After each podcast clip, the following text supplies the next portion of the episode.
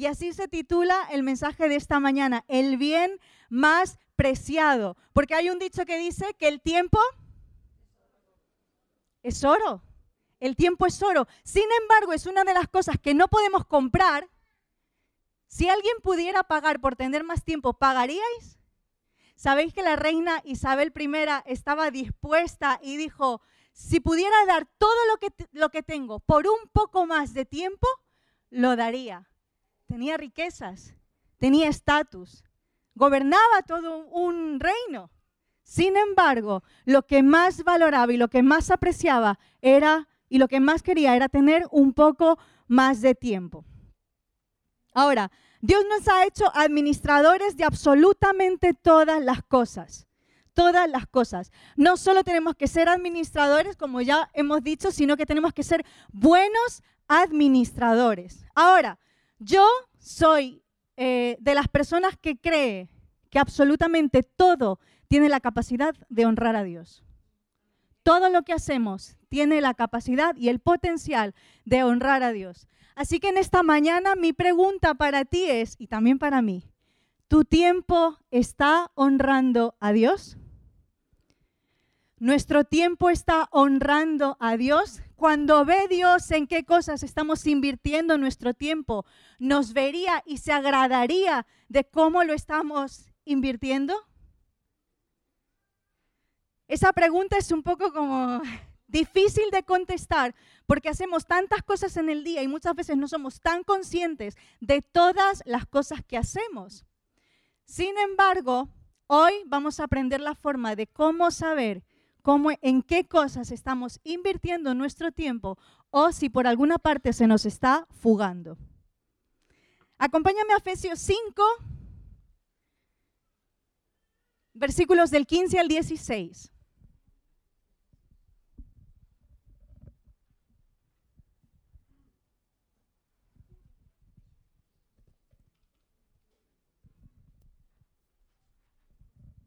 Efesios 5, versículo 15 y versículo 16 dice, mirad pues con diligencia cómo andéis, no como necios, sino como sabios, aprovechando bien el tiempo. ¿Por qué? Porque los días son malos. Los días son malos. Ahora, depende de qué día es bueno o es malo, pero nosotros tenemos la capacidad de poder hacer que los días sean buenos y provechosos o que sean malos y desperdiciados. Ahora, esto nos lleva al primer punto y voy rápido porque además de, deciros qué es lo que nos dice Dios acerca de el aprovechamiento de nuestro tiempo, quiero daros algunas indicaciones de cómo gestionar el tiempo, así que en el tiempo que tengo para predicar voy a intentar gestionarlo para poder dar todo lo que Dios ha puesto en mi corazón. Punto número uno, evaluemos nuestro tiempo. Dice el versículo 15, mirad pues con diligencia cómo andéis. Y es curioso porque utiliza dos palabras, o necios o sabios. Una de las dos cosas. Ahora, sabemos que nuestro tiempo no disponemos de él totalmente, ¿no? Porque todos tenemos obligaciones y responsabilidades. Si tienes familia, sabes que tienes que mantener a los tuyos y no puedes dejar el trabajo. Y también eres mayor de edad, ya estás en edad de trabajar, tienes que trabajar. Ahora, yo sé que hay algunos de nosotros que podríamos decir, es que si no trabajara, podría ser esto, aquello, ta, ta, ta, ta, ta, ta, y mil y una cosas. Pero el trabajo es la mayor bendición que Dios nos ha dado a través del trabajo podemos sostenernos. Es más, Dios nos creó a imagen y semejanza y Dios empieza la vida de la tierra trabajando. Después descansó, pero primero trabajó, por lo cual el trabajo no es el problema, nuestra falta de tiempo. Este, el tiempo que tenemos para unos será más porque tengan más horas de trabajo y para otros será menos. Y el trabajo es una obligación, una responsabilidad y un regalo de Dios para nosotros. Amén. Ahora, la pregunta es sobre si tu tiempo está honrando a Dios. Es en referencia al tiempo que tenemos disponible una vez acabamos nuestra jornada de trabajo. porque yo en mi trabajo puedo honrar a Dios, porque dice que hagamos todo como para el Señor. Mi trabajo puede honrar a Dios, pero ¿y mi tiempo libre y de descanso? ¿Está honrando al Señor ese tiempo libre? ¿Está siendo invertido en algo que realmente alimenta y beneficia a mi alma o está haciendo o estamos teniendo fugas de tiempo y fugas quiere decir que que nuestro tiempo se está yendo en aquellas cosas inútiles cosas que no nos sirven para nada. Y yo no sé para ti, cada uno tiene un área de fuga en su tiempo. Cada uno invierte su tiempo libre en aquellas cosas que considera que le dan descanso. Y hay cosas que te pueden beneficiar, pero hay que ser conscientes que hay otras cosas que no nos benefician para nada.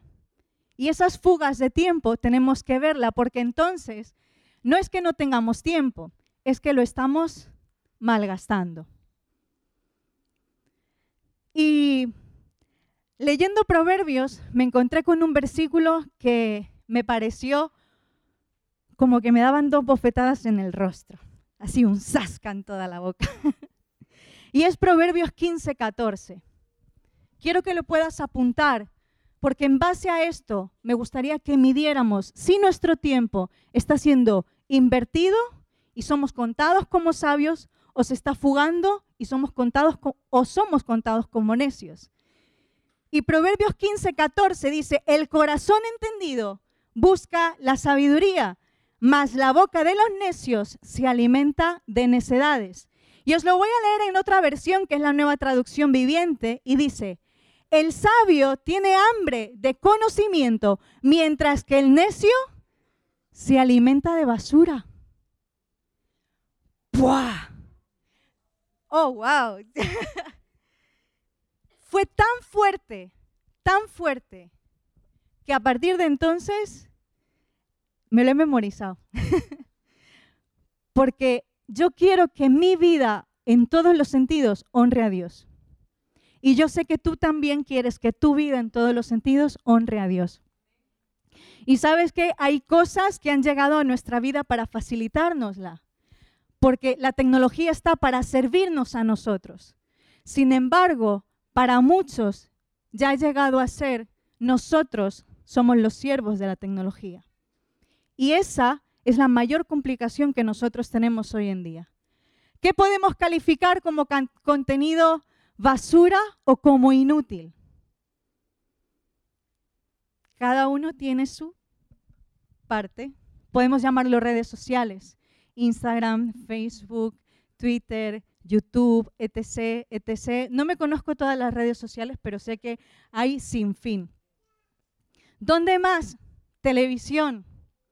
No estoy diciendo que dejemos de ver televisión porque sirve para tener un entretenimiento en algún momento determinado. Lo único que digo es que podamos marcar límites, no solamente en el tiempo que invertimos viendo la tele, sino en el contenido que estamos viendo y que permitimos que entre por nuestros ojos, que al final alimenta nuestro corazón y termina saliendo por nuestra boca. Y acordémonos que lo que contamina al hombre no es lo que sale, sino lo que entra. Noticias que son de no edificación. ¿Qué son noticias que no edifican? Cotilleos. Enterarnos de la vida de, si no lo vamos a usar para orar por esas personas, ¿para qué lo vamos a usar? ¿Para criticar? ¿O para te has enterado, te has fijado en, ¡uh! Madre mía, es que se ha comprado un menudo coche. Y muchas veces no nos damos cuenta, pero entramos a tener envidia de gente que nunca vamos a conocer y a la que nunca vamos a sorprender con el coche que tengamos o con el dinero que tengamos. Nos preocupamos, esto es frase de un amigo que ha salido hace poco, nos preocupamos de sorprender a gente que nunca vamos a conocer. Y invertimos nuestro tiempo preocupándonos en saber cómo vive esa gente, a ver si nosotros en algún momento podemos llegar a vivir de esa forma. Y sabes lo que pasa? Que cuando dejamos que esas cosas entren a nuestra vida, empezamos a ver más las cosas terrenales y dejamos de ver cómo es el reino de Dios, que funciona de una forma totalmente distinta. Amén. ¿Qué cosas son invertir? ¿En qué cosas podemos invertir nuestro tiempo? Inversiones son aquellas cosas que alimentan nuestra vida, nos hacen crecer, nos hacen mejorar, nos hacen avanzar, nos hacen reflexionar y nos llevan también a un cambio en todos los sentidos. La lectura es algo que alimenta nuestra vida, nos llena de conocimiento. Y te voy a dar una pequeña información que no sé si sabías. ¿Veis este libro? ¿Qué es? Es la Biblia. Esta es mi Biblia. Es la más barata que me he comprado, pero desde luego me dolería en el alma perderla. La Biblia se lee en un total de 49 horas. Apúntalo. La Biblia se lee en un total de 49 horas. Es decir, que si yo invierto cada día de mi vida media hora de mi tiempo en leerla durante 100 días, durante 100 días, la habré leído tres veces y media en un año. No voy a preguntar cuántos hemos leído la Biblia entera, porque no es para que lo sepamos los unos a los otros. Pero quiero que te quedes con esto. Si yo invierto el tiempo del cual tengo disponible en adquirir conocimiento de Dios, mi vida va a ser transformada y podré tener sabiduría e entendimiento de la que no se acaba, de la que no se agota, de la que es válida no solamente para mí, sino que beneficiará a mi familia y a los que me rodean y me llevará a tener un cambio. El Espíritu Santo podrá cambiar de tal forma mi mente que se cumplirá en nosotros Romanos 12.2 cuando dice, renovaos, renovad vuestra mente.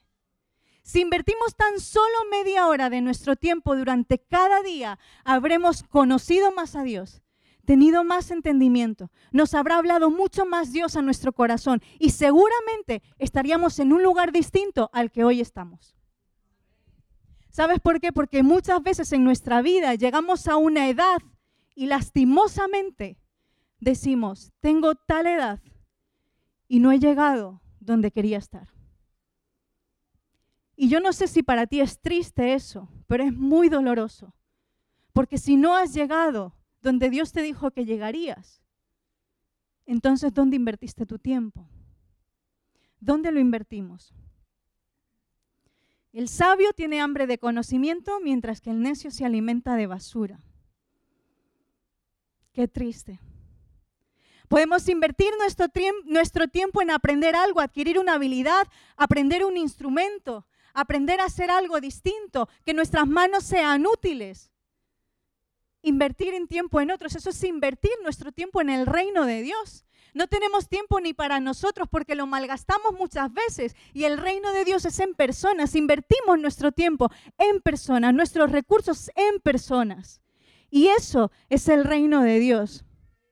En nuestro cuidado personal, todos los años nos proponemos los mismos retos y desafíos aprender inglés, aprender alemán, aprender francés, poder hablar otro idioma fluidamente. También voy a leer un libro cada mes. Voy a ir al gimnasio todos los días de la semana. Es difícil, ¿no? Cumplir, hay muchas veces que es muy complicado cumplir ese tipo de cosas porque queremos meterlo en un tiempo que está ocupado por otras cosas. Ahora, ¿Qué te recomiendo hacer para que sepas dónde estás invirtiendo tu tiempo o malgastándolo? Mañana no se trabaja. Alguno trabajará porque está en restauración o algo de eso. Pero el martes, coge un papel y llévatelo contigo. Y apunta cada cosa que hagas en el día.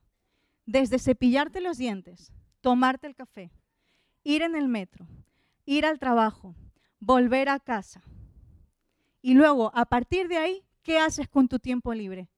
Me siento, limpio, friego, prepongo la lavadora, preparo la comida de mis hijos, La cuestión es ver si en alguna de esas cosas en nuestra vida nuestro tiempo se está fugando y lo estamos malgastando.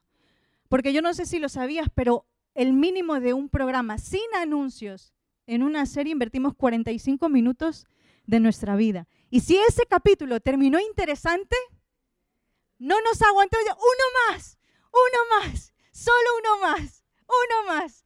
y nos terminamos la serie entera en mediodía. Y luego nos levanta, nos duele la espalda, el cuello, la cabeza, nos duele absolutamente todo. Y, es y nos preguntamos, es que no sé, porque el mucho descanso produce deterioro en el cuerpo físico. No sé si lo sabías. Y está bien descansar, pero hay que administrarlo. ¿Sabes por qué? Porque hoy hay una frase que Fran usa mucho, sé generoso con tu yo del futuro. Toda la familia nos la sabemos ya, nos lo dice un montón de veces. Sé generoso con tu yo del futuro, pero es que es la realidad. Hoy eres lo que has sembrado en tu pasado. Y el día de mañana serás lo que hoy hagas. Así que hoy puede ser el mejor inicio de tu año. Hoy puede empezar a cambiar la forma en la que ves cómo estás invirtiendo o malgastando tu tiempo. Porque además lo que tú hagas en tu tiempo determina también el cómo van a ser tus hijos el día de mañana. Y yo te digo una cosa, yo lo que más aprendí de mi padre fue que hay que leer. Hay que leer y mucho. Y en mi casa siempre habían libros, mi padre tenía sus tiempos de ver televisión también, pero leía muchísimo. Y yo decía, madre mía, qué aburrimiento leer. Y ahora es una de las cosas que más me gusta. ¿Por qué? Porque aprendo bastante. Y Dios me enseña muchas cosas a través de leer su palabra, a través de tener tiempos de intimidad con Él. Porque a veces decimos, no tengo tiempo y ni tan siquiera nuestro tiempo con Él. Lo tenemos, porque pensamos que rascando tiempo del devocional vamos a tener más tiempo. Pero hay un versículo que me gusta mucho en 2 de Corintios 9, 10, me parece que es, que Dios le da semillas al sembrador. Y si tú inviertes tu tiempo bien, Dios hará que lo gestiones mucho mejor todavía. Y es un principio que es para el que es generoso, pero es un principio también de administración. Y si yo soy un administrador de mi tiempo, también puedo tener semillas para gestionarlas mejor y, y que Dios se encargue de multiplicarlo. Ahora, si ya sabemos cómo es nuestro tiempo, en qué cosas lo estamos invirtiendo, vamos a hacer algo, iglesia, y no está mal que aprendamos a hacerlo. Segundo punto, planifiquemos nuestro tiempo. Planifiquemos nuestro tiempo. En Efesios 5, 16 dice, aprovechando bien el tiempo, lo hemos leído, porque los días son malos. Que sean provechosos quiere decir que tenemos que sacarle el mayor rendimiento a nuestros días. Y yo no sé al final de tu vida, ¿cómo vas a querer terminar? Si decir, Señor, me ha dado tiempo para poder hacer todo lo que me pediste que haga. O si al final de tus días vas a terminar tristemente como Salomón, que teniendo absolutamente todo, decía, no tengo en ellos contentamiento. ¿Cómo vas a terminar tus días? Alegrándote porque Dios te va a considerar un fiel o entristecido en tu corazón porque te planteaste muchos sueños durante tu vida y no llegaste a cumplir ninguno de ellos.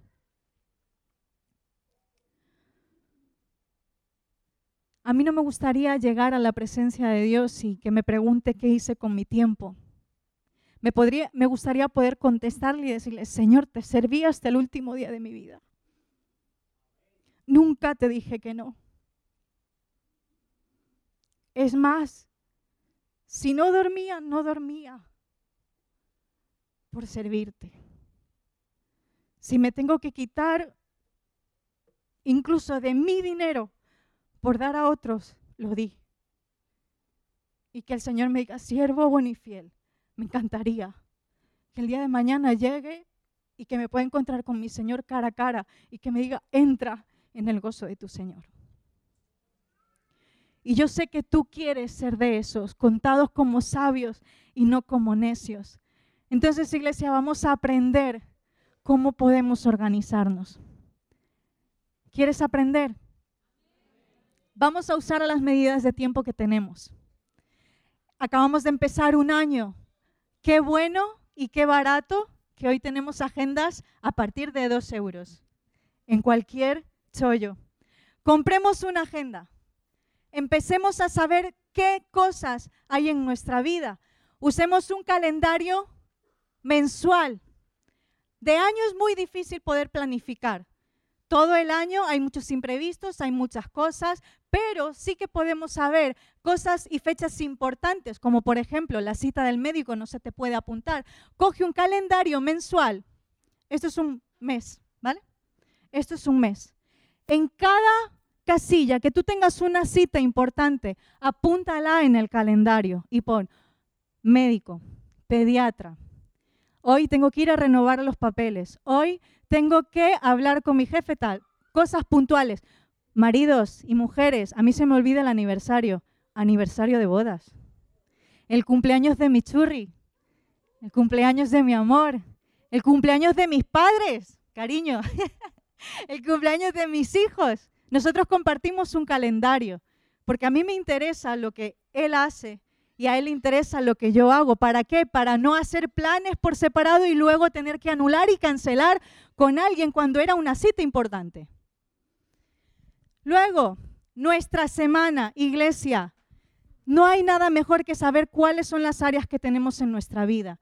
En una semana, tú eres, bueno, en una semana no, en tu vida normalmente tú eres trabajador, eres padre o madre de familia, estás sirviendo dentro de la iglesia, tienes otras responsabilidades o estás estudiando. Fragmenta tu vida por áreas. Y hacemos una lista de cosas que tenemos que hacer en esa semana.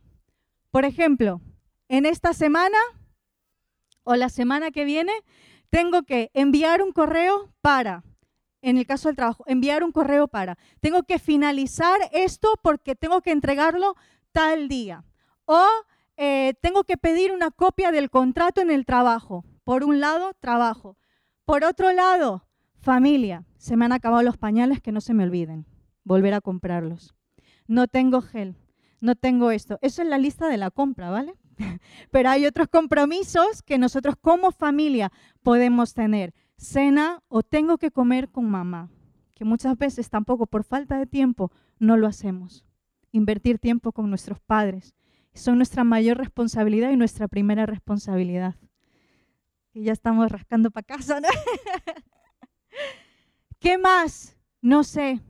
Otras áreas que tú tengas en mi casa, llevar el animal al veterinario, colgar el cuadro que lleva tres años en la esquina de la puerta de la casa y no lo he colgado todavía, arreglar el grifo del baño que ta ta ta ta ta ta ta ta. Y por último, por días, organiza tu día. Es lo que vamos a hacer el martes. Vas a saber cuáles son y cuántas cosas son las que haces.